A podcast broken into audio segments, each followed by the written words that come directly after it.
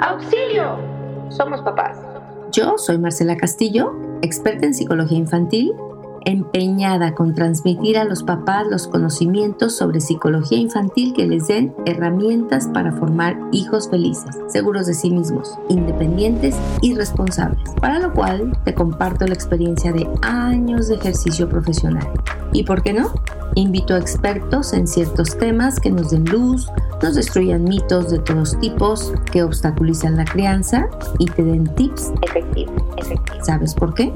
Porque ser papá es la labor más trascendente del ser humano. Y somos seres exitosos solo cuando vemos a nuestros hijos alcanzar el éxito.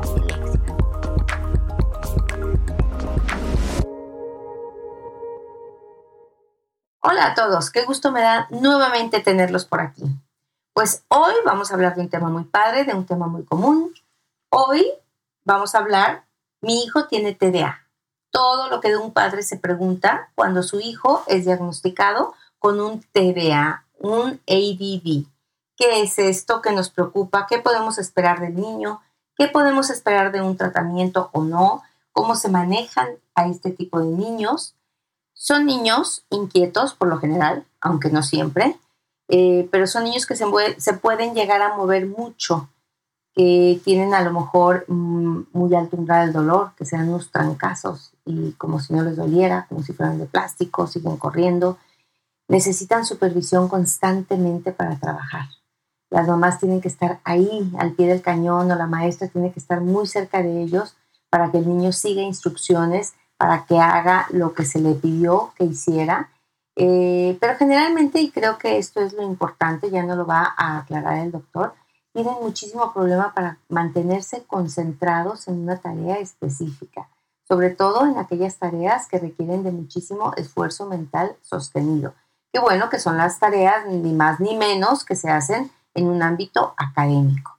Y bueno, pues también tienen muchos olvidos, eh, de pronto tienen problemas para interactuar tranquilamente en un espacio de recreo, en una fiesta infantil, con niños de su edad, en, en algún parque ¿Por qué? Porque pues son impulsivos, se meten en problemas, se pelean con el de junto. Eh, bueno, muchísimos papás han creído y me han llegado a mí a preguntar si no es un mito esto del TDA, porque creen que está de moda y creen que muchísimos eh, profesionistas tienden a eh, sobrediagnosticar el TDA. Y sí, bueno, ahorita no lo va a decir el doctor, yo creo, pero yo he, escuchado, hay un pseudo TDA que es una reacción conductual eh, que viene a una situación estresante que está viviendo el niño en casa, a un, cansancio excesivo, quizás algunos problemas de salud, eh, pero hoy vamos a hablar propiamente del TDA. Eh, y para eso he invitado aquí con nosotros a el doctor Jesús Gómez Plasencia y Castillo, que es toda una autoridad en el tema.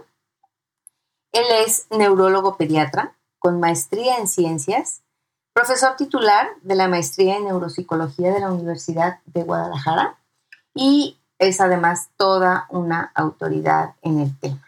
Ha escrito un sinnúmero de capítulos sobre trastornos del neurodesarrollo en muchísimos libros que ustedes se puedan imaginar, tanto de México como de otros países. E incluso es el único eh, doctor latinoamericano que ha participado en las guías internacionales del diagnóstico y tratamiento del TDAH y de algunos otros trastornos del neurodesarrollo. Así que pues yo estoy de gala y le agradezco muchísimo al doctor que esté con nosotros. Muy buenas noches, doctor. Muy buenas noches, Marcelo. Al contrario, para mí es un honor y una distinción que me hayas invitado a participar en forma conjunta en un tema tan interesante eh, que he estudiado mucho tiempo. Pues sí, no, el gusto es para mí, doctor. Eh, y bueno, creo que sí es muy importante y creo que sí es un tema muy, muy general y muy em, bien conocido. Eh, de pronto los padres creen que abusamos o creen que se abusa del diagnóstico, que se sobrediagnostica a los niños con TDAH. Y lo primero que yo quisiera preguntarle es, eh, ¿es muy frecuente la, la, incidencia del TDAH? Realmente hay muchos niños con TDAH o muchos sí llegan al consultorio con un falso diagnóstico de TDAH. Pues las dos cosas suceden en la realidad. en todo el mundo, aquí en China y literalmente aquí en China, y hay inclusive un reporte de Vietnam de hace dos meses, la frecuencia es la misma. Entre un 5 o un 7% de los niños en edad escolar, en la primaria, tienen TDAH. En un tiempo se pensó que podía estar aumentando la frecuencia del TDAH, pero hay varios estudios que en forma crítica han analizado la frecuencia con que aparece este padecimiento a lo largo del tiempo y se mantiene sin cambios. Sigue siendo la misma. Mm, ok, entonces aquí, bueno, yo tengo una teoría que siempre les platico a los papás y que se la voy a compartir, doctor. Eh, yo les digo a los papás que no, que no estamos este, sobrediagnosticando el TDAH, que lo que sucede es que anteriormente los niños con TDAH tenían un mejor acople al estilo de vida que tenían los padres. Y bueno, pues ahora se exige mucho más. Las, los, los, niveles académicos son, son más altos, los colegios son más competitivos, las casas son más pequeñas, eh, el mundo es más peligroso, no puedes correr por ahí jugar en los baldíos como antes, etc. Pero entonces, eh, si nos dice que de un 5 a un 7%, eso quiere decir que en un salón de 21 niños, o más o menos que es el promedio de lo que los eh, salones de un colegio regular tienen, pues entonces estaríamos teniendo como mínimo uno a dos niños, entre uno y dos niños con un TDAH. Y los demás pues pueden ser una pseudo hiperactividad. Realmente esa es más o menos la prevalencia, efectivamente. Ahora, la severidad es variable, no todos tienen la misma severidad. Eh, el TDAH es dimensional, hay quien tiene síntomas poco severos y quien los tiene muy severos. Esto depende además, además de los genes, también depende del tipo o presentación que haya del TDAH. ¿Cómo es eso del tipo de presentación? A ver, sí me gustaría que lo explicáramos un poquito para las mamás, porque a mí me ha pasado, no sé si a usted, doctor, pero a mí me ha pasado muchas veces que cuando encuentro yo aquí en la práctica clínica eh, a, un, a, un, niño, a un, a un chavito, quizás, eh, porque bueno, hay, eh, ahorita nos va a explicar el doctor, hay un tipo de TDAH que lo llegas a diagnosticar o que te llegas a dar cuenta o que te llegas a percatar que padece de un TDAH este, ya un poquito más, eh, más avanzada la edad o muy mucho más avanzado el estudio. Y luego los papás me dicen, no, bueno, pero ¿cómo me dices que tiene TDAH? Mi hijo, mi hija es, es tranquilísimo, es tranquilísima, no es hiperactivo, no brinca, corre, salta, juega, no sube y baja. Al contrario, o sea, yo puedo dejarla una hora, 40 minutos sentada en un lugar y está tranquilísima. A ver, platíquenos, doctor. Este, ¿Todos los niños con TDAH son iguales?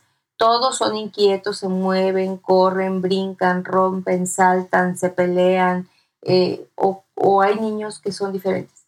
Bien, el TDAH se manifiesta por tres grupos de conductas, de hiperactividad, de impulsividad y de distraibilidad.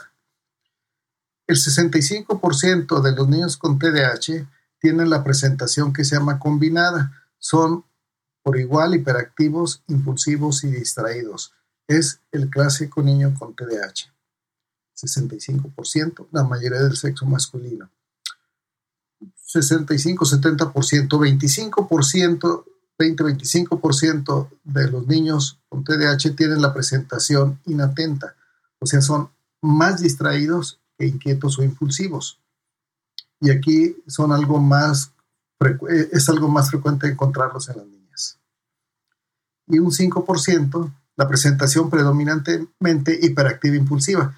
Esto se diagnostica mucho más tempranamente por las características conductuales. No es raro, como mencionaba Marcela, puedo llamarte así, eh, que se pase por alto el diagnóstico porque el niño o la niña es distraída todo el mundo tiene en mente, como ya lo mencionaste al principio, de más quizá al niño inquieto. No es raro que lleguen niños diagnosticados con TDAH que son niños malcriados literalmente que no tienen TDAH. Pero nadie tiene presente a la niña distraída. Igual puede ser el niño. Y esto se retrae el diagnóstico con muchas consecuencias en calidad de vida. Y los preescolares, o sea, los niños pequeños, por las características conductuales, son los que más tempranamente se diagnostican. Yo tengo pacientes expulsados de tres kinderes en el primer mes de clase. No, está tremendo. Sí, son, yo me imagino que son TDAHs muy, muy marcados, ¿no? Definitivamente con, con, síntomas muy, este, como muy graves de eh, impulsividad y de hiperactividad. Así ¿ok? Porque un niño por distraído, pues no lo, no lo expulsas en el salón de clase cuando está muy pequeñito. Dices, se le va la onda, es medio distraído, no es muy inteligente, es medio lento el niño, pero pues no te da para, para, para expulsarlo, ¿no? Así es. A ver, eh, de pronto las madres llegan, estas, estas son al- algunas cosas que, que, bueno, que, que nos quedan la duda, ¿no? A mi niño le diagnosticaron TDAH y también dislexia. ¿Esto es posible, doctor? Así es. Una de las características de los trastornos neurológicos del desarrollo es la comorbilidad. Y es lo que comentamos con los alumnos de la maestría. Siempre que lleguen a consulta un niño con un trastorno neurológico del desarrollo, siempre hay que buscar que coexistan otros. La dislexia, para todos los que no estén eh, muy familiarizados con el término, eh, es esa dificultad de un niño para poder leer o para poder dominar la lectura y que a pesar de que haya recibido el entrenamiento necesario, eh, no es suficientemente capaz de hacerlo con fluidez. ¿Verdad, doctor? Así es, su desempeño de lector está por debajo del promedio de sus compañeros. Hay varios tipos de dislexia y bueno, habrá que identificarlo para establecer la terapia específica. O sea, eh, sí, la respuesta sería sí, sí puedo tener un niño con eh, TDA y además el niño tiene dislexia. De hecho, por lo que estoy entendiendo, es una comorbilidad. O sea, con mucha frecuencia, los niños con TDAH también cursan con un problema de lectoescritura o con un problema de dislexia. Así es. Ok, sí, luego por eso de pronto las psicólogas cuando hacemos la evaluación eh, valoramos cuáles son las áreas que el niño tiene afectadas, además de tener el diagnóstico de TDAH. Eh, bueno, a ver, eh, hay muchas preguntas que los padres tienen como por ejemplo, ¿por qué mi hijo tiene TDA? ¿De dónde salió así? ¿O qué le hice mal? ¿Qué hice yo mal? Eh, es, es, un, es, una cuestión de, de crianza, qué errores estoy cometiendo o a qué se debe que mi hijo tenga un TDA. La gran mayoría de los casos son de origen, de origen genético. Genético no quiere decir necesariamente hereditario, pero en un estudio que estamos terminando, eh, que ya estaba descrito también por otros autores, 25% cuando menos de los padres de un niño con TDAH, uno de ellos tuvo o tiene todavía su TDAH y obviamente es susceptible de tratamiento. Hay que recordar que la edad de diagnóstico del TDA es variable dependiendo de la severidad. Hay pacientes que tienen que salen exitosamente de la primaria y cuando pasan a secundaria con una mayor exigencia cognitiva y atencional, tienen un bajón en su desempeño académico, por usar ese término, y eh, es cuando se diagnostica, otros en preparatoria y algunos hasta profesional. A, a, ver, lo que entiendo es que probablemente el papá, uno de los, uno de los padres tenga TDAH y no ha sido diagnosticado. Entonces tiene un hijo que tiene un TDAH más intenso y a veces se diagnostica entonces primero al niño y luego a raíz de que el niño va al consultorio se diagnostica Bien. que el papá sí lo tiene. Así es, ¿eh? es un diagnóstico retrospectivo y tengo una buena cantidad de pacientes adultos, padres de pacientes con TDAH. Así es. Sí, a, a mí también me pasa que cuando empiezo a hacer el, el, el cuestionario, mmm, de pronto empiezan a contestar sí, sí, sí, y luego dicen, bueno, sí, pero yo era igual y yo, y yo no tuve graves problemas. Y bueno, no terminé una carrera o quizás me corrí por todos los colegios de la zona, pero pues entonces resulta que yo también tuve un TDA. Pero no necesariamente uno de los padres lo tuvieron, aunque con mucha frecuencia alguno de los padres lo tuvo. ¿Ok? Así es. Y entonces, bueno, el niño nació así. No hicimos algo mal. No. No metimos la pata educándolo mal. Absolutamente no. Bueno, Además se puede meter Además se puede meter la pata educándolos mal y, y, son los niños más mal educados. Un niño con TDAH, combinado predominantemente hiperactivo, mal criado, realmente es un problema serio. Ah, es, exacto, yo siempre les digo en la escuela de padres, ah, hay de TDAs a TDAs. No es lo mismo un TDA bien disciplinado, educado, con reglas, límites, eh, horarios, disciplina, etcétera, que un niño con TDA que además tiene un trastorno de conducta. Pero bien, entonces, este es algo que ya el niño te vino así. Pero sí. además, pues no hay que agravar el problema, ¿ok? Eh, bueno, eh, muchísimos de, los, de las dudas de los papás son, eh, ¿qué tenemos para el niño del, del TDA? ¿Qué oportunidades tiene la ciencia, la medicina, los especialistas? Eh, una vez que yo tengo a mi hijo diagnosticado con un TDA. Bien, es un problema neurológico, así se clasifica, trastorno neurológico del desarrollo, comentábamos al principio. Es algo tan biológico como la epilepsia. Evidentemente, en la gran mayoría de los casos, el eje del tratamiento es farmacológico, esto es con medicamento. Es muy importante entender, como mencionaba al principio, que la severidad es variable. Hay quien tiene pocos síntomas, hay quien tiene muchos síntomas, no es lo mismo un niño que se críe en una familia en donde sea el hijo único y la mamá trabaje y el papá trabaje, que en una familia en donde eh, tienen más tiempo de calidad eh, disponible la mamá para eh, apoyarlo, para orientarlo, que acuda con una buena psicóloga, como mencionaba, como Marcela, que le dé toda la técnica y la metodología y las indicaciones de disciplina y de manejo en el hogar. Y si es leve el problema, muy seguramente con eso será suficiente, cuando menos por un tiempo, aunque no es progresivo, conforme van aumentando las exigencias de funcionamiento cognitivo, esto de atencional, etcétera, eh, va teniendo más problemas. Hay pacientes que salen de primaria con cuadros de honor y en secundaria bajan mucho, salen de secundaria entran a preparatoria, inclusive como mencionaba, cuando entran a profesional. E, e, sería como una combinación, ¿no? Una combinación, el, el, hecho de que se tome la determinación de medicar a un niño con TDA, una combinación del acople que tenga con la familia por el estilo de vida que tenga la familia eh, sumado a la exigencia académica que tenga. Un niño, por ejemplo, con un estilo de vida muy, este, muy deportivo, muy al aire libre, con papás que salen cada fin de semana, que tienen una casa en las afueras de ciudad o una casa en el campo, que ellos a su vez son cazadores, que son deportistas de alto rendimiento y que el niño está en un colegio que no tiene mucha exigencia, pues a lo mejor ahí se le puede dar apoyo, apoyo psicológico, apoyo psicopedagógico en las áreas que está deficiente, como fuera una dislexia, o, qué, otras cosas podrían también ser, este, eh, podrían encontrarse. Aquí es muy importante lo que mencionaba, el papel de un buen psicólogo. Aquí, eh, si es un cuadro leve, como mencionas, una buena psicóloga, pues, obviamente va a resolverle el problema se identifica, cada niño tiene sus problemas individuales y la psicóloga experta le va a hacer un traje a la medida de intervención psicológica y si es leve, cuando menos un buen tiempo, va a responder muy bien sin necesidad de medicamento. O sea, perfecto. Entonces, si el niño no está generando problemas graves eh, en su interacción social o en su interacción familiar, el niño puede salir adelante con un tratamiento psicológico. O en su desempeño escolar, que puede tomarse como una guía. Importante, cierto. Cierto, cierto, en su desempeño escolar. Porque muchas veces incluso las mamás dicen que todo está súper bien en casa, que todo está súper bien en, en, el, en, el, colegio, en la colonia, en el área común, en el club. Este, entonces se propone un cambio de sistema académico y los papás dicen, pero por ningún motivo lo cambio de este colegio. Y entonces, bueno, pues, ahí sí, entonces el niño necesita una ayudita. Pero los papás se paran de pelos cuando uno menciona el tratamiento neurológico. Es prácticamente como si uno les fuera a decir que tienen que drogar a sus hijos y que van a andar como zombies de ahí en adelante. Realmente sí se apanican mucho.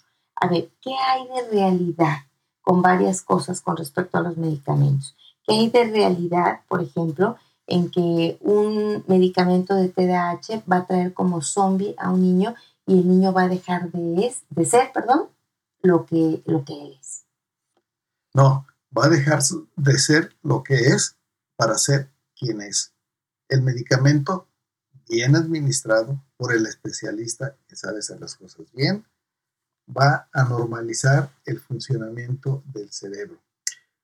Parte o buena parte de este temor irracional pero real se debe a los que no son especialistas que ven a un niño inquieto, le dan un tranquilizante, le hacen algún estudio y sale normalidad eléctrica, lo correlacionan con epilepsia, le dan antiepilépticos y andan niños sedados o, irritados, irritables, de malas, eh, somnolientos, en fin, es increíble todos los manejos que reciben estos niños cuando no es el especialista indicado. Este medicamento, eh, los medicamentos que se utilizan para el TDAH, ¿tienen efectos secundarios a corto plazo en los niños que, que puedan preocupar a los padres? prácticamente no tienen efectos secundarios ni a corto, ni a, mediano, ni a largo plazo. Los medicamentos de primera línea para el tratamiento del TDAH en todo el mundo son estimulantes. El metilfenidato, que todo el mundo lo conoce por la denominación inicial de Ritalin, y la dexanfetamina, el Vivance. Medicamentos segurísimos el Ritalin, por ejemplo, se utiliza desde 1936 y su uso está autorizado desde la edad preescolar y la dextrofetamina está utilizada, está indicada y está autorizada su uso desde los tres años de edad. Eso les da una idea de la seguridad y todavía el metilfenidato sigue siendo de los de primera línea en todo el mundo. ¿Y qué hay de que los niños, por ejemplo, se les quite el hambre? Sí, estos dos medicamentos son estimulantes. Al ser estimulantes, tienen dos posibles efectos secundarios. Uno, la baja de apetito y dos, la baja de sueño. La baja de apetito no es motivo de preocupación más en ninguna guía, ni la mexicana, ni la latinoamericana, ni las internacionales, es indicación siquiera de disminuir la dosis. Eh, la disminución del apetito se da generalmente en un 20% de los niños y el 80% de ese 20% son niños que tienen sobrepeso. El sobrepeso es una complicación también del TDAH que más adelante comentaremos. Eh, nunca hay que hacer ningún examen de nada a un niño porque nunca llega ni siquiera a ponerse anémico. Un niño nunca pierde su promedio de peso y nunca deja de alcanzar la talla de esta, su, talla, su estatura para la que viene genéticamente predeterminado. Ya nadie hace estudios porque está más que comprobado que no interfieren con la estatura o con el desarrollo. Ok, y la creencia, doctor, porque también hay muchas, muchos mm, padres de familia que me preguntan que si este medicamento les puede llegar a afectar el riñón. Eh, porque no, bueno, no se, se, toma por, por tiempo prolongado, muchas veces por meses, hasta que el niño alcanza el nivel óptimo, me imagino, de, de funcionamiento ejecutivo y eh, qué tanto puede llegar a afectarles el riñón. Nada, absolutamente nada. Esto, digo, no sé por qué permea en la memoria colectiva que se pueden afectar los riñones por tratamientos prolongados o de algún tipo, pero es excepcional encontrar medicinas que puedan afectar al riñón. Algunas pueden afectar en todo caso al hígado, que es el laboratorio del organismo donde se metabolizan los medicamentos y se eliminan, pero ninguno. De hecho, a diferencia de los antiepilépticos, por ejemplo, y, en ellos nunca los papás se preocupan si va a tener, por lo dramático de la epilepsia, nunca preguntan o cuestionan los medicamentos o la posibilidad de que se lesione el riñón o lo que sea. Eh, en cambio, aquí sí se preocupan mucho, pero nunca, ni siquiera hay ninguna guía indicación de hacer exámenes periódicos de sangre para vigilar si hay anemia o si el hígado o si el riñón o si las plaquetas o etcétera no hay necesidad de hacer ningún examen de laboratorio porque no se afecta nada. Eh, generalmente, otra, otra duda que tienen los papás es, ¿por cuánto tiempo voy a medicar a mi hijo? O sea, me acaba de, me acaba de, dar esta receta, no lo he surtido, tengo muchísimo miedo. Este, ¿Cuánto tiempo? ¿Toda la vida? ¿O cuánto tiempo voy a llevar este tratamiento médico para mi hijo? Esto es, esto es muy variable, esto depende de los genes y también obviamente de, del adecuado seguimiento del tratamiento. acudir regularmente a sus citas, el niño está creciendo, sobre todo su cerebro está creciendo y hay que estar haciendo periódicamente ajustes de dosis para que siga funcionando igualmente bien el cerebro. Recuerden que el tratamiento normaliza el funcionamiento del cerebro. Obviamente, todo esto mejora, hay mejor pronóstico si los padres son responsables en cuanto al seguimiento de las citas, en cuanto al apoyo emocional, un buen apoyo por una buena psicóloga. En un momento dado, obviamente, le va a ir mejor en un buen colegio que en, una mala escuela. Eh, en un medio socioeconómico alto, donde hay una buena exposición a estímulos culturales, estímulos sociales, reglas, etcétera, pues todo eso va a ayudar a que más pronto sea, si se logre un buen pronóstico. O, sea, cuando el niño viene a tratamiento, a tratamiento psicológico, o los padres vienen a asesoría, se les dan un sinnúmero de recomendaciones eh, que tienen que ver, por ejemplo, pues con la disciplina, con la imposición de límites, con el tener unas reglas claras y precisas y eh, que sean más o menos congruentes, eh, con que el niño haga ejercicio, con que esté en un colegio adecuado, etcétera. Y lo que entiendo es que todo esto hace que el niño avance mucho más rápido y se pueda prescindir del apoyo, de la ayuda que le da el medicamento. Eh, yo, yo tengo una duda, que, que también los papás me la preguntan muchísimo y y yo siempre se los explico de una forma que les digo. Te lo voy a explicar porque estamos solitos. Pero si a mí me escucha un neurólogo, yo creo que me mata. Entonces, me gustaría que ahora que tengo aquí al neurólogo de una manera muy sencillita y muy clara, nos dijera qué pasa con el cerebro de estos niños, porque pues, son cerebros normales. Así es. De hecho, no quiero disgregarme, hacemos, tocamos el siguiente, en el siguiente punto esto. Bien, eh, estos niños básicamente tienen una falla en dos circuitos cerebrales. Para poder aprender hay que captar la información. Para captar la información hay que prestarle atención. Hay diferentes estructuras, que están involucradas en el proceso atencional son una especie de filtros. Estamos bombardeados de cantidad de estímulos externos e inclusive internos de nuestro propio cuerpo.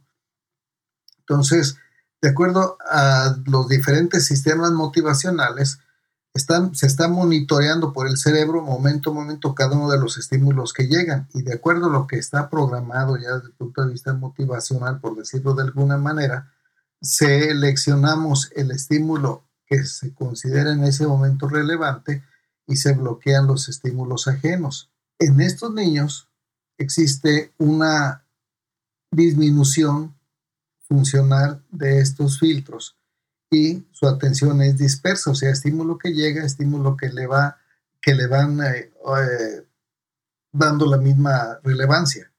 Brincan de estímulo a estímulo. Ese es un circuito, el circuito con el que por decirlo de una manera muy coloquial, sintonizamos la atención.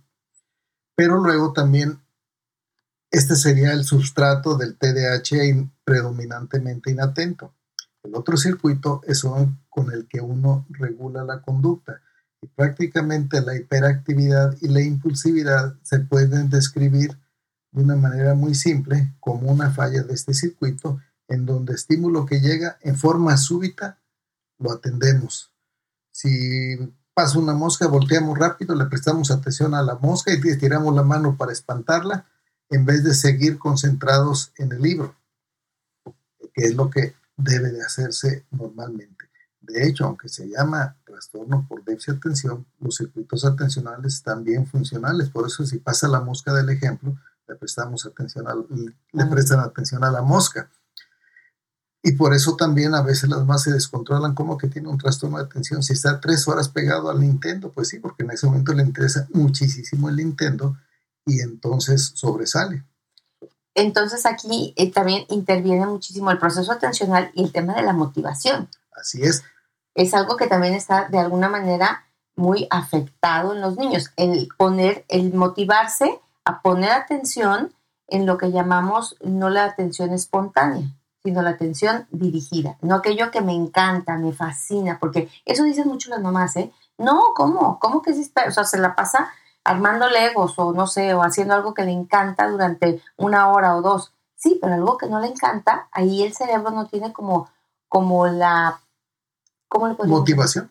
Como la motivación suficiente para mantener la atención enfocada en un estímulo y luego entonces poder aprender. Así es. Esto se debe a fallas genéticas que hacen que el contacto de esos circuitos sean eficientes. Es como si estuvieran sucios con grasa, tierra, etcétera, y la corriente eléctrica, recuerden que el cerebro funciona a base de electricidad, la corriente eléctrica que llega no es la que pasa y entonces no se sintoniza bien la conducta o no se regula, perdón, no se sintoniza bien la atención o no se regula la conducta. El medicamento a las dosis adecuadas lo que hace es retornar a lo normal el funcionamiento de estos enchufes, de estos circuitos. Excelente. Y eso es lo que hace, bueno, pues que el niño se venga para arriba académicamente, que el niño deje de ser señalado, que el niño tenga mucho más éxito en sus relaciones interpersonales y por lo tanto que cuestiones dinámicas como es el autoconcepto, la relación con los padres, el gusto por la escuela, etcétera, pues todo, todo mejor. Eh, ¿Puedo hacer en este momento un comentario aprovechando la apertura? Por supuesto. La inteligencia de estos niños es igual a la que los niños sin TDAH. La curva de inteligencia es la misma. Ni son más listos, ni son más inteligentes, exactamente igual que todos los niños normales, porque ellos son niños normales. Eh, eh, qué, qué, buena, qué buena aportación, doctor, porque precisamente mi siguiente pregunta era, eh, muchas mamás dicen, lo que pasa es que el niño es muy inteligente, y como muy inteligente, él necesita pues mucho más que lo, que lo estimulen mucho más, otro sistema académico, y mi pregunta era, ¿qué tan relacionada está la inteligencia con el TDAH? Pero ya no lo han mencionado. Sí, de hecho, niños muy inteligentes pueden parecer que tienen TDAH si tienen un cociente intelectual de 120 y tantos. Pero eso no quiere decir que los niños con TDAH sean así porque tienen un cociente intelectual elevado. El problema es que hay niños con TDAH que tienen ese cociente intelectual muy elevado, 120, 125, y se complica más el problema. Pero la curva de inteligencia del niño TDAH promedio es igual que cualquier. Los hay listos, los hay normales y los hay medio tontos. No tan listos. No tan listos, bueno, no tan listos, él es muy respetuoso, ya me conocen cómo soy yo. Este, doctor, una pregunta que me hacen muchísimo las mamás. Si yo le estoy dando, y luego de repente sucede que toman sus decisiones, ya sabemos cómo somos este, bien creativas las mamás. Si está tomando el medicamento para el TDAH, puede tomar algún otro tipo de medicamento homeopático, alopático, si le da gripa, si tiene diarrea o le da asma, ¿qué tanto interfiere? En general son medicamentos segurísimos. Por un lado, ya había comentado que no hay necesidad de hacer ningún examen de nada porque no afecta nada, afortunadamente. Por otra parte, prácticamente no tienen interacción con los medicamentos usuales que se toman en la infancia hay algunos medicamentos, moléculas que se parecen mucho a la de los estimulantes, que pudieran tener interacción. Son muy raros medicamentos que se utilizan, por ejemplo, para el asma, para tratar la presión arterial elevada, muy poco común esto último en, en los niños, pero siempre es conveniente que el pediatra o el especialista que atiende en un momento dado al niño sepa qué medicamento está tomando. Pero en la inmensa mayoría de los casos no existe ninguna interacción y con toda confianza se puede seguir administrando su, medicamento. Ok, excelente, en caso de que lo necesite.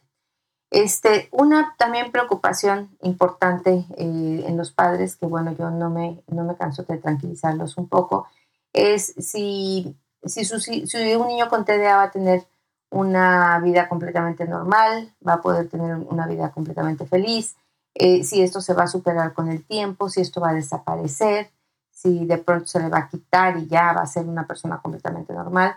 Este, yo siempre les pongo como ejemplo que grandes empresarios de aquí de la ciudad, que yo conozco en lo personal, este, padecen con un TDA.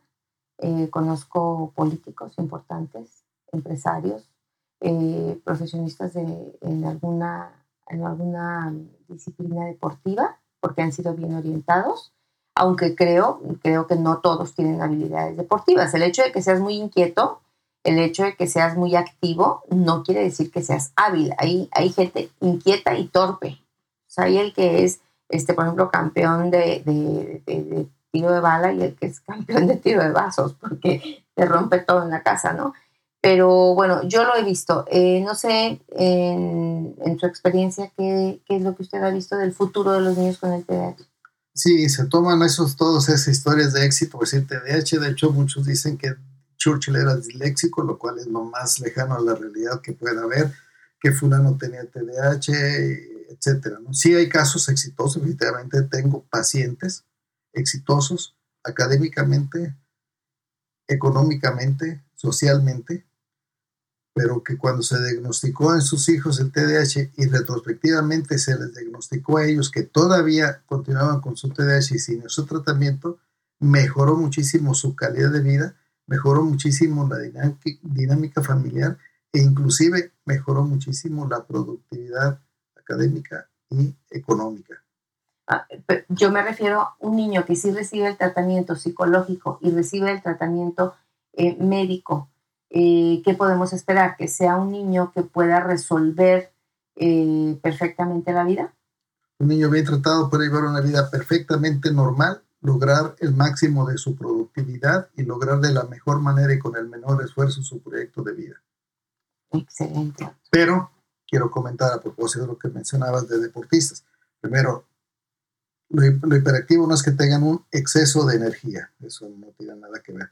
Dos, efectivamente se mencionaba como ejemplo a un nadador olímpico que ganó récord de medallas olímpicas, de oros, con TDAH efectivamente. Se decía en los, en los periódicos que había sido diagnosticado con TDAH y que había optado por dejar el tratamiento y, y el manejo médico y la asistencia con el psicólogo porque se enfocó en la natación y ese fue su objetivo final y su proyecto de vida, efectivamente, pero ahorita es un drogadicto que vive en la calle, está en calidad de paria, sin dinero. Pero eso a qué se debió, al TDAH, al abandono del tratamiento, al éxito. Se debió a que, a que no siguió su tratamiento de TDAH lo mismo, en un momento dado lo que mencionaba hace un rato, si se enfoca muchísimo en, en algo que le gusta muchísimo, puede sobresalir si tiene, si tiene la capacidad. Pero eso no es todo en la vida. Yo he tenido, curiosamente, puedo extenderme un poquito, un paciente con muy buena inteligencia que entró a preparatoria, era, era relativamente leve su TDAH, entró a preparatoria y fue cuando se le diagnosticó TDAH porque tuvo un descenso muy importante en su promedio. Total, se diagnosticó se dio tratamiento, se, se fue muy bien, entró a arquitectura, el primer bimestre excelente, como ya habíamos platicado esto mismo, que si algo le interesaba muchísimo, por eso se podía centrar en, su atención en él sin mucho problema, dijo, doctor, todas las materias me encantan, vamos a suspender el tratamiento, le dije, va. Suspendimos el tratamiento, lo cité los dos meses, iba súper bien en todo, Dije, bueno, ya no, no más citas hasta que no sientas que está afectando algo tu desempeño, regresas. Se graduó, me llevó una botella de champaña ahí para celebrar. Me dijo que iba a haber sido los mejores promedios, que había tenido oportunidades de escoger entre los primeros su puesto en la bolsa de trabajo. Y como a los dos meses me llama para una cita urgente que, que necesitaba rápido su atención estuvo trabajando un mes eh, con un grupo de arquitectos, lo corrieron, estuvo trabajando otro mes con otro, otro mes con otro, y finalmente tuvo que regresar al medicamento porque ya en la vida real tenía un manejo pésimo de tiempos, una disfunción ejecutiva, como lo comentaba aquí la psicóloga Marcela, y está otra vez bajo tratamiento y ya lo van a hacer socio inclusive del grupo de arquitectos con el que está por su buen desempeño. Ok, ok, ok. Ahora, aprovechando el comentario en lo que maneja los controles, no todo les va así de bien. Si, si tienen un TDAH severo, es, problemático. De hecho, hasta ahorita de moda, porque si no se trata, es la principal causa de fracaso escolar. En mis tiempos, no nadie hablaba de, de TDAH porque no había rechazados en la universidad. Entré a medicina y no había rechazados. Pero hubo un trabajo que hicimos hace unos años en donde se valoraron eh, cerca de 300 niños rechazados de cuatro kinders muy prominentes 51% de los rechazados para entrar aquí tenían TDAH, 21% retraso de lenguaje y 17%, si mal no recuerdo, trastorno de coordinación. Sí, o sea que sí es, sí es este, un obstáculo importante para el éxito académico o para el éxito profesional. Y sí personal. es y personal, sí, eh, sí, y personal, ahorita lo comento, porque este sí es eh, obviamente muy intenso. ¿sí? Porque hay TDAHs que son pues, muchísimo más, leves. Pero, pero aquí lo comento yo y creo que el, el doctor lo, lo, lo, conoce porque le he mandado a algunas parejas que están a punto de divorciarse porque a veces cuando estás casado con una persona con TDAH, tu sensación es de que no te importo, no me pones atención, nunca te acuerdas de lo que te pido, nunca te acuerdas de nuestros aniversarios, este, si para mí es importante algo, pareciera como que para ti no es importante. Y bueno, de pronto ya te das cuenta que uno de los dos está cursando con un trastorno de déficit de la atención y, y pues sí, hay matrimonios que han dicho, wow, o sea, es una chulada desde que él se maneja el TDAH. Este, doctor, eh, algo bien importante. Los niños con TDAH tienen trastornos de sueño, eh, se caracterizan por dormir menos, dormir mal, dormir poco, algo así. Depende de la severidad. Cuando es severo, es frecuente que desde lactantes, desde lactantes menores, o sea, desde unos meses de edad, duerman poco. Y los van, a, la, a la cuna y lloran y despiertan y despiertan los papás, llegan los papás, prenden la luz, los abrazan, dejan de llorar. Les hacen compañía un rato, se duermen y a las tres horas otra vez. Y también son niños que no duermen siesta. Esto sucede como en un 20% de los casos. cerca de un 40% de los casos de TDAH combinado tienen sueño inquieto, recorren la cama toda la noche.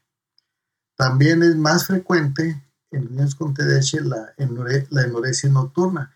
Y curiosamente, aunque el tratamiento ya cuando se van a dormir no les queda ni una molécula en el organismo, el, el 50% cuando menos de los niños deja de tener sus accidentes nocturnos. Todavía no se sabe exactamente qué sucede. ¿Su molécula de qué, doctor? Del medicamento. Del medicamento. Ah, ok. Sí, el medicamento nada más dura unas horas. Como es estimulante, había mencionado que el otro efecto secundario era quitar el sueño. O sea, ahí, sí es importante la dosis. El niño debe dormir sus horas de sueño. O sea, el niño que se hace pipí en la noche y que además tiene un TDA no es como un efecto secundario del medicamento. No, no, no, no, al contrario. El efecto secundario del medicamento es que en 50-60% de los casos de niños que, que tienen TDA y enuresis nocturna, se les trata el TDAH y en 60% de los casos desaparece la enuresis nocturna. No se sabe por qué, porque ya cuando se va a dormir no le queda ni una molécula del medicamento. Ah, no se sabe por qué, pero sucede. Ah, no, pues súper bien. Y además hay otro tipo de trastornos de sueño, que es el trastorno de movimientos periódicos de las extremidades. Este sucede, eh, dormidos los niños tiran manotazos y patadas. A veces despiertan. Cuando hay colecho es lo que hay cacha uno, aunque lo niegan, que han tenido colecho porque dice la mamá que lo despiertan de las patadas y manazos que tiran dormidos. Y entonces le pregunta a usted, ¿y cómo le hace si el niño estaba en su habitación?